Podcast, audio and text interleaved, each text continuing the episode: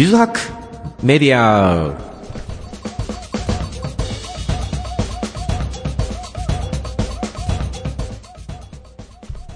皆さんおはようございます。ビズハックメディアパーソナリティの小林武史です。ビズハックメディアは少人数経営 IT デザインを発信するメディアの名前です。1人から5人くらいまでの個人事業者や法人を経営されている方を対象に IT で効率化を図り経営をデザインしていくにはどうすればよいかを皆さんと共有していく情報発信番組です。えー、本日の放送の流れですね。毎週火曜日6時の放送です。10月15日放送。1週後の20日が再放送になります。29日の5週目はお休みになります。内容は bizhack.net というブログを平日にアップしていますが、この中からいくつかの、えー、厳選記事をお話しします。えー、本日はですね、前半に2019年8月15日記事、決意しても何も変わらない事実、成功する人しない人、9つの違い。えー、後半に2019年8月13日の記事、構成力を鍛える。私がやった映画やドラマ、アニメを見る理由付けの2本でいきたいと思います。この番組は、ご縁、応援、貢献をテーマに、夢ある番組をお届けする、夢の種放送局大阪スタジオからお送りいたします。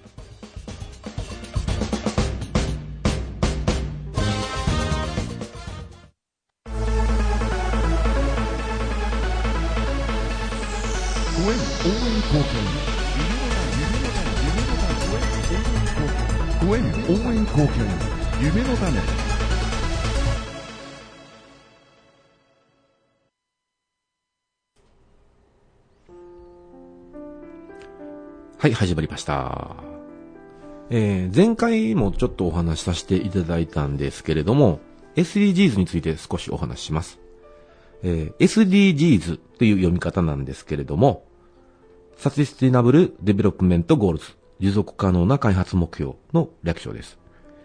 えー、SDGs は2015年9月の国連サミットで採択されたもので、国連加盟193国が2016年から2030年の15年間で達成するために挙げた目標です。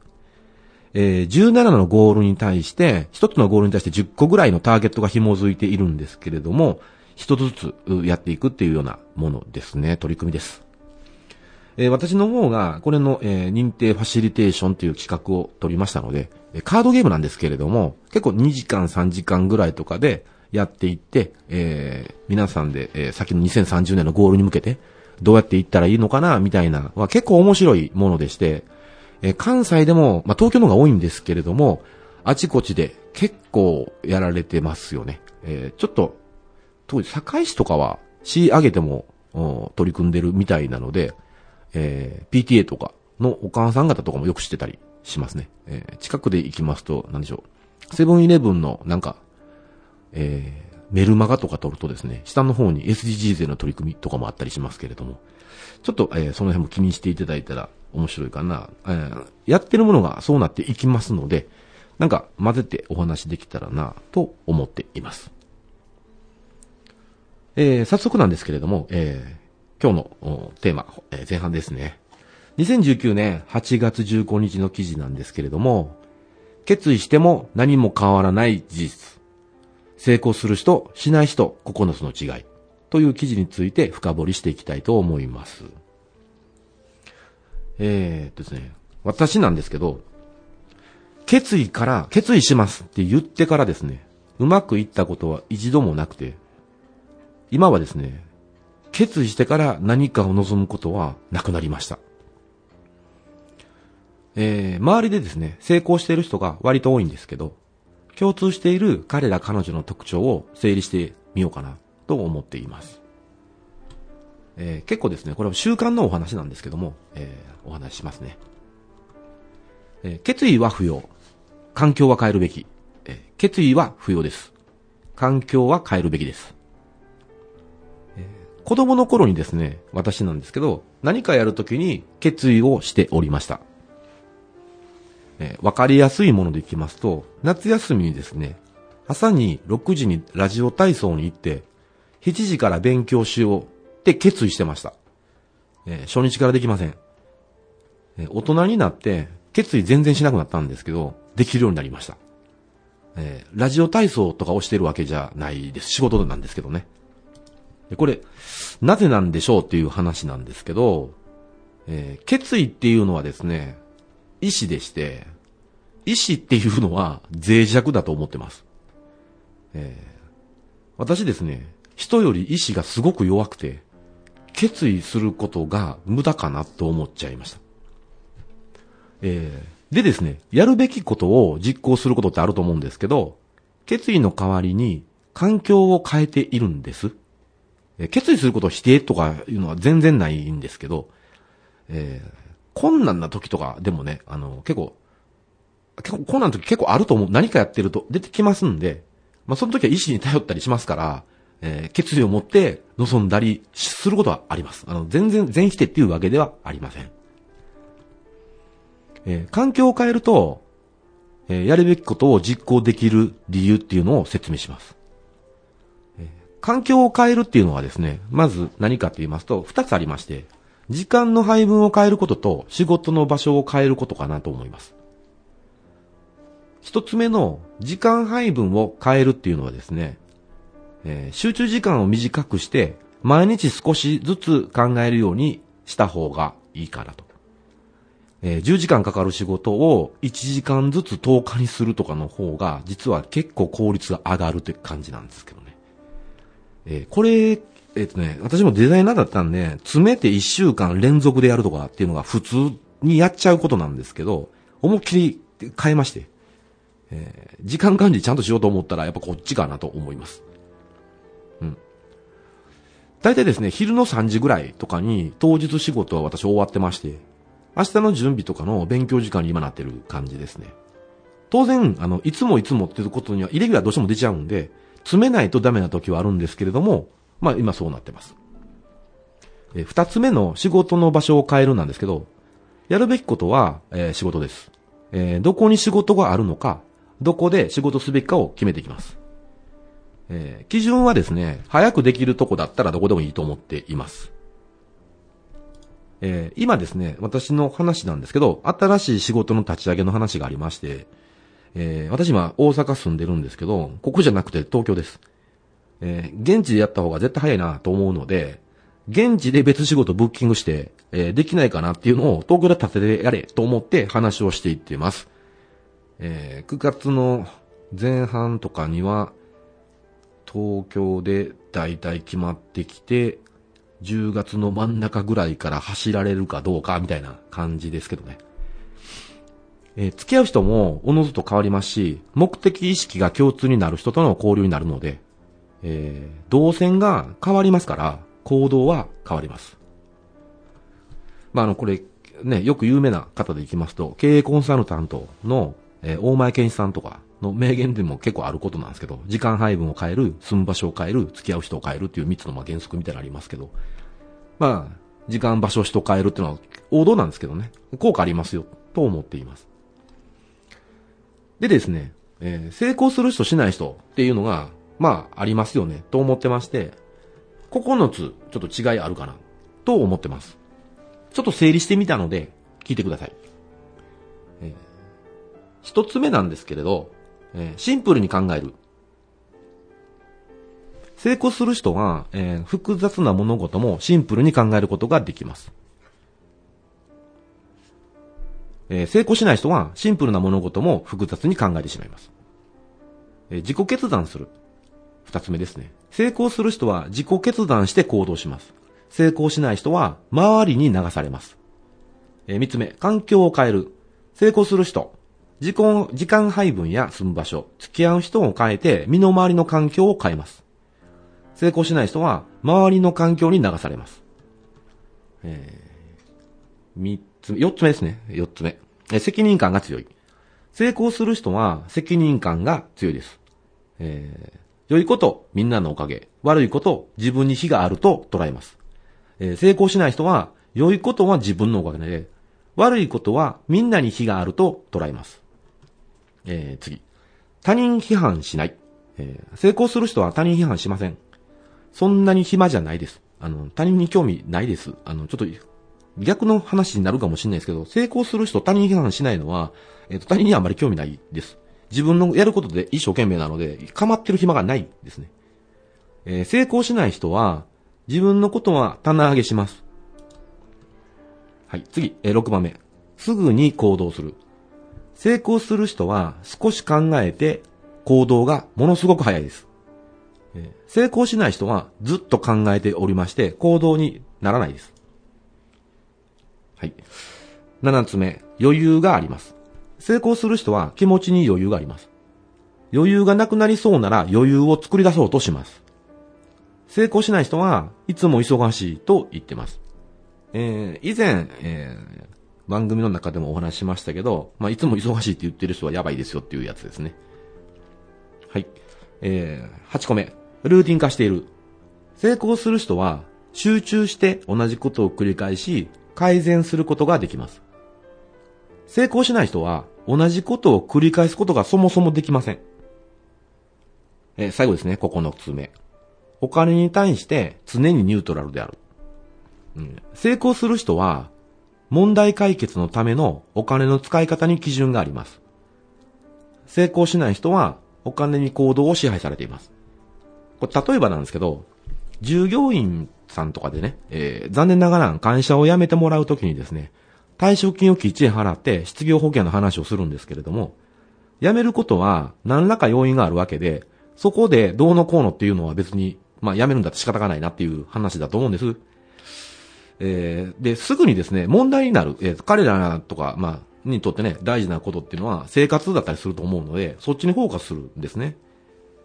だから、すぐに退職金の話とか失業保険、払わないとかじゃなくて、えー、先にこういう風にやった方が早く失業保険もらえるから、やった方がいいよねっていう人の方が、なんか、うまくいってる人に多いなと思っています。あの、そうですね。この基準の話でいきますと、ある経営者の方とかやってはりましたけど、あ、先輩かな？いつもおごるとかっていうのも、ちょっと後輩の方がね、あの、それはそれでいつもすいませんみたいなだけだとダメなんで、ご飯をおごるときにですね、相手が申し訳そうにしてはったら、1000円だけもらうとかしてました。あ、いいよ、1000円で。っていうような、まあ、こういうふうな感じでいいんじゃないかなっていうのが基準だと思います。はい。えー、もう一つ例なんですけど、先ほどのお話した9つなんですけど、結構ですね、えー、極端に考えてみるっていうことをやると分かりやすいかなと思います。例なんですけど、資産1億円以上持てるかどうかですね。えー、やるべきことを実行するときは、〇〇しようと決意するのは無駄かもなと思いません？けれど、住む場所とか変えられないと思うかもしれないでかなと思います。えー、付き合いという、えー、飲み会がしょっちゅうある会社であったり、離婚している人が全然いないコミュニティであったり、遊んでばかりいる友人たち、えー、こういう環境全然良くないです。えー、人間は弱い、えー、私は少なくともものすごい弱いので流されちゃうんです。あの、東京で朝のですね、3時に空いてる本屋とか見た時に、こんなところ見たら遊んじゃうとか思ってやめました。えー、こういう風になった時には、転職したり独立したらいいんじゃないかなと思います。極端に考えてみたら分かりやすいんじゃないですかね。えー、資産1億円以上持ってる人は、そんな環境にはいるわけがないです。周りの人も、えー、余裕がありますし、えー、先ほどの9つですね。のことをやってる人が1億円以上とか持ってるなって思ったら分かりやすいんじゃないですかね。自分で今作ってなくても分かるんじゃないかなってとこが大事だと思います。はい。まとめていきます。え、やるべきことを実行するときに決意は不要だと思います。環境を変えるべきです。環境は2つありまして、時間配分と仕事場所です。成功する人、成功しない人の9つの違いは先ほど言った9つです。えー、これではダメだと思うから買いたいはずだと思います。資産1億以上とか持ってる人はそんな環境にいるかなって考えてみると良いと思いますよ。えー、そういったお話でした。はい、前半終わります。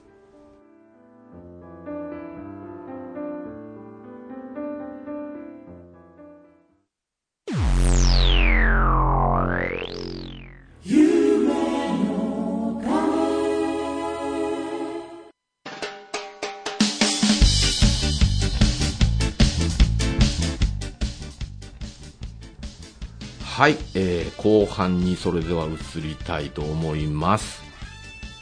えー、ですね、2019年8月15日の記事ですね。えー決意しても何も変わらない事実。ん？違いますね。えーあ、こっちでしたね。8月13日の記事で構成力を鍛える私がやった映画やドラマ、アニメを見る理由付けでした。あこれあの自分でね、あの私映画見るの好きなんですけど、なんでしょうね、ずっと見てると何してるのっていうようなことが起こるのを避けるために書いた記事ですね、これ。はい。えー映画やドラマ、アニメが大好きなんですけど、の小林です。えーどのくらい見てるのかっていうのを、ちょっと直近、まあ、5月、6月、7月ぐらいで時間出してみたんですね。えっとですね、5, 5月が、えー253時間51分見てました。で、6月がですね、159時間8分11秒を見てました。で、7月が237時間33分15秒見てました。えー、なん、この、多すぎてですね、多すぎるかな？えっと、1、2時間算しますと、5時間から7時間見てることになってます。1ヶ月30日あるので、それをずっとやってる感じでしたね。えー時間をたくさん使っておりまして、えっ、と、実はですね、以前はこれでも減った方でして、8時間以上見てました。えーこれ、いくら好きでもですね、こんだけ見てると、さすがに、さすがに、もう、だ、だらだらというかもう、あのーなんでしょうね。頭おかしくなるというか、にな、なってました。でもね、これあの、こじつけ、もう最初に言っちゃいますこじつけなんですけどね、あの、意味合い持たせるようにして、あの、見てもいいような状況を作り出したってことなんです。深掘りします。えっ、とですね、趣味を仕事に活かすと、構成力を鍛えるのに最適っていうのにはめてます。趣味を仕事に活かしましょう。特に構成力を鍛えるのに最適だと思います。えー構成力はですね、総合的にデザインするのに不可欠です。えー大きな仕事になりますと、構成力絶対いりまして、えー何でしょうね、文章を読んだりするときに、前から順番に書いてて、間の文節が抜けるとできないっていうのは全体構成が分かってなくて、えー大きいポイントのところパツパツってあって、中を埋めるってことが分かってると構成力あるって言えるんですけどね。まあ、これロジック、ね、しロジカルシンキングの話とかになっちゃいますから、ちょっと硬い感じなんですけど、まあ、仕事の時はそっちの方が楽ですよねっていうのはあります。え構成力は全体を俯瞰で見て、大枠で捉えることが必要です。えーこれできますと、同じような仕事でも、前後関係から、今回はこうした方が良いとかっていう判断ができます。えーその仕事において、どちらがより良い選択なのか、見る力が構成力になります。構成力が高いと、仕事の質も実は上がります。早くて良いものやことが成果として上がるんです。でですね、えー趣味を、えー好きなことだからこそできる3つの理由っていうこじつけ理由をお話します。えーそれではですね、なぜ、えー構成力を鍛えるのに趣味なのかを説明していきますね。えズバリですね、自分の好きなことだからです。えー自分の好きなことにするとどうなるかと言いますと、えっ、と、モチベーション高いです、まず。で、没頭してますから、集中力をやるためになんたかんたらななくてで勝手に集中してます。えっ、と、深い見方も好きなのですごいできてる。えーこれってですね、構成力を鍛えるのにですね、最適な見方を実はしてまして、一つずついきますね。えーモチベーションが高い。えー好きなことなのでワクワクします。趣味をするためにモチベーションが下がっている状態ではやらないです。えー二つ目、没頭しているので集中しています。好きなことなので没頭します。ずっと集中して、集中しているので、あっという間に時間が過ぎます。えー三つ目です。深い見方をしている。好きなことなので、調査とか行動に時間を惜しみません。なんで好きなのか、どういう風に好きなのか、とか、もうどんどん深掘りしていくと思うんですね。もうベラベラ喋っちゃうみたいな。えー体験できるイベントとか、手にみ、えー手に取ってみたいとかと思っちゃうんで、買ったりするし、行っちゃうし、みたいな。えーもう勝手に動いてますよね。構成力を鍛えるのに最適です。えーこれ、趣味の部分でいきますと、ちょっと、えーなんですかね、友達、大人になってからの友達なんとかもそうなんですけど、趣味の部分で共通してるとですね、長いこと遊べますよね。まあ趣味で遊んでるだけなんで釣り行ったりとかもできますしっていうのは思います。で、私の場合あんなすごいいっぱい見てますよねっていう時の事例として、えー、出してきます。えっとですね、今は、あ、今じゃない、子供の時はレンタルビデオ屋とかがありましたんで、えっとね、アルバイトとかできるような年頃になると、えー、その、なんすかね、ビデオだけでは、えー、足りず、レーザーディスクっていうのがあったんですけども、でっかい円盤みたいな CD のでっかいやつみたいなものなんですけどね、パイオニアのやつなんですけど、とかを買いましたし、で、DVD っていうのが出た時に、まあ、レーザーディスクの時に14,800円とかしてたんで、それが DVD になって、えっ、ー、と、私一番最初買ったタワーリングインフェルノとかなんですけど、えっ、ー、と、1980円とか買ってびっくりしましたっていう、もうなんて安いんだと思って、いや、大量に買ったっていうのがあります。で、今なんですけど、これがもう、ネットっていいですよね。動画配信サービス出まぐりなんで、ネットフィリックス出た瞬間契約みたいな。で、スポットでフールとかも契約してます。アマゾンとかやってないです。えっと、毎日平均6時間ぐらい見てるんですけど、えー、好みに関わらず全部見るみたいな感じで行ってます。ちょっと奥さんがいるんで、奥さんが嫌な顔したらやめるんですけど、いない時は自分で関係ないやつも見たりしてます。で、これちょっとブログの方とか見ていただかないとわからないんですけど、ネットフィリックスのマイ、マイリストの2019年8月版みたいなの私貼ってまして、も、も、ものすごく長いんですけどね。えっと、マイリストだけでこれだけです。実際見ててマイリストしてないやつも、あの、すごいあります。ダーってあります。で、フールの場合も実は貼ってまして、サブで使ってるからあんまりマイリスト入れてないんですけど、入ってます。で、大体、フールの本は、えっと、配信終了が早いんで、2、3ヶ月に1回ぐらいで、1ヶ月の契約とかをしたりしてやってます。で、これで面白いのが、その、分類表作ってるんですけど、ネットフィリックスとフールのやつだけで見ていって、これも、えーえー、ブログ記事の方を見ていただいたら表置いてありますんで、そこに数字は入りますから、あの、ざらっと言いますね。えっと、アニメ、ドラマ、映画っていうジャンルで分けて、 Netflixアニメ98本、 Hulu33本、合計131本。えー、ドラマで Netflix35本、 Hulu21本、合計56本。で、映画で Netflix53本、 Hulu5本、合計58本。なんで、ネットフィリックスだけで186本をマイリストにしてまして、フールで59本やってまして、合計で245本ですね。えー、好みだけじゃないんで、もう話はいまいちとかでも全然見たり、その演出がすごいとかね、というのを入れています。うん。で、だからこれ視聴でいきますと、マイリストだけでこれだけなんで、この倍ぐらいはいってるかなと。で、日本はアニメの質が高いっていうのはずっと言われてるというか、まあ、私もそういう業界いたので、わかるんで、意図的に量は増やしてます。あの、ちょっと消費財的なところもあるんですけど、かなり数をやってますと。で、実写やドラマは海外に比べたら、あ日本はあんまり上手じゃないなっていうのは変わらないですね。えっ、と、作品の構成力として共通の見方しているのは、えー、コンテンツの構成としまして、世界観、ストーリー、キャラクター設定など。で、演出でカメラワーク、BGM、オープニング、エンドロール。で、ビジネスの構成としましては、作ってる制作会社、えっ、ー、と、スタッフとかですね、スタジオとか、まあ、大体なんか知ってる人とかも入ってるんですけれども、で、あとお金出してる人。出資者ですね。スポンサーとか権利関係ですね。ああ、この会社合併したなとか、そんな見てます。で、完成度の高いコンテンツは、えー、もう欲しくなるので、ブルーレイで買っちゃいます。うん。全体の、えー、そのブルーレイで買った時の限定ボックスっていうのもですね、特典とか、えー、梱包とかも含め、これは欲しいな。まあ、あまり大事にはしないんですけど、あの、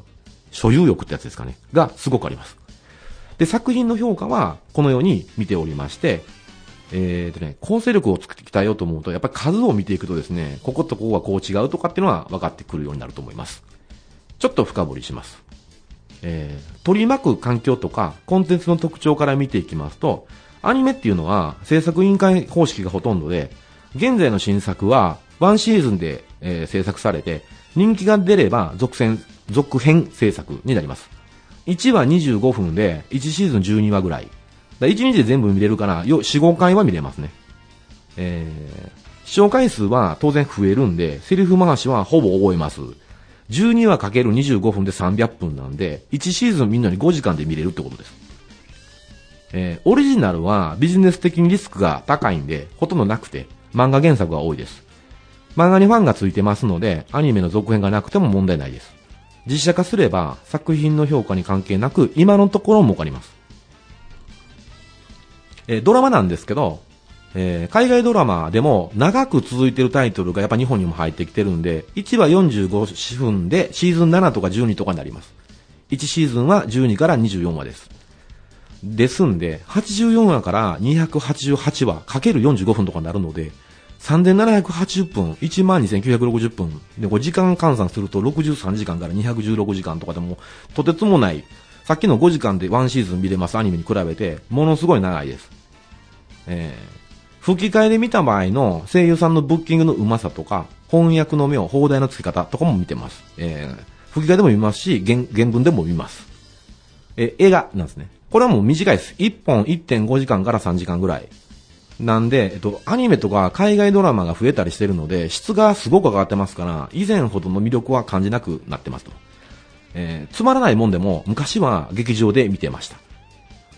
今はですね、音楽や映像の優れた劇場、まあこれも東京にもありますし、関西にもあるんですけど、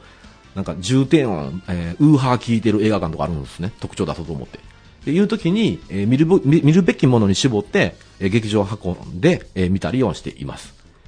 えー、基本はですね、この映画のやつは、より話のまとめ方を重視して見るようにしてます。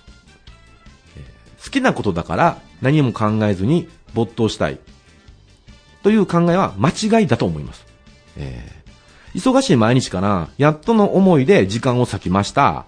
えー、何も考えずに趣味に没頭したい。っていうのは、ちょっと間違いかなと思ってまして。あの、これ何かって言いますと、中途半端に時間割いても意味ないかなと思ってまして、私の場合はちょっと極端ですけども、もう大量に咲くっていうことをして、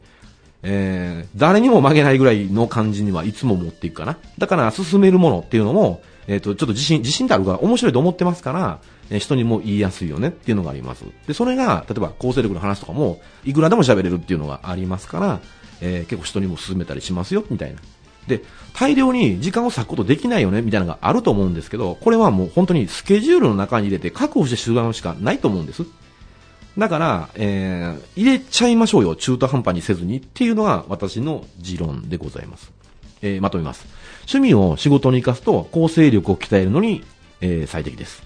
趣味の時間を記録して把握しましょう。少ないようなら増やしましょう。多いようならそのまま継続しましょう。途中で別の趣味に変わっても OK です。えー、これが、えー、私のこじつけ理由なんですけど、構成力は鍛わりますよという内容でございました。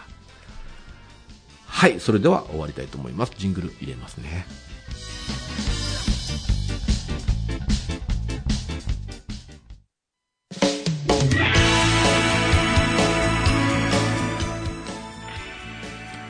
はい、えー、本日も終わりましたね。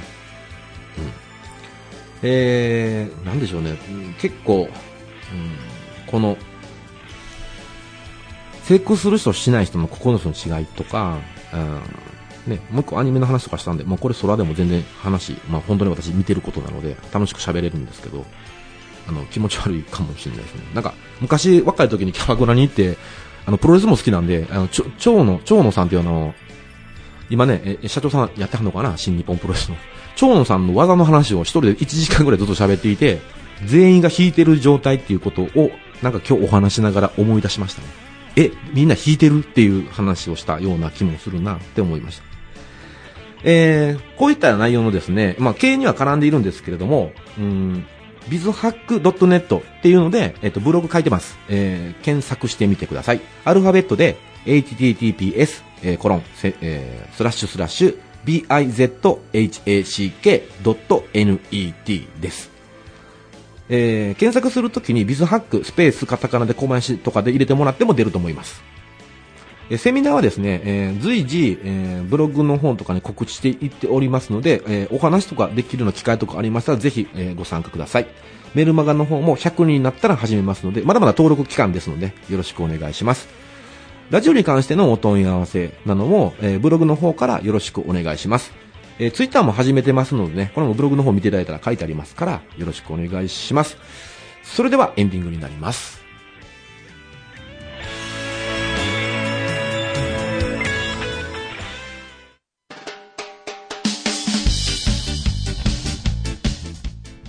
はい、えー、それではエンディングになりますね。はい。では次回もまたよろしくお願いします。バイバイ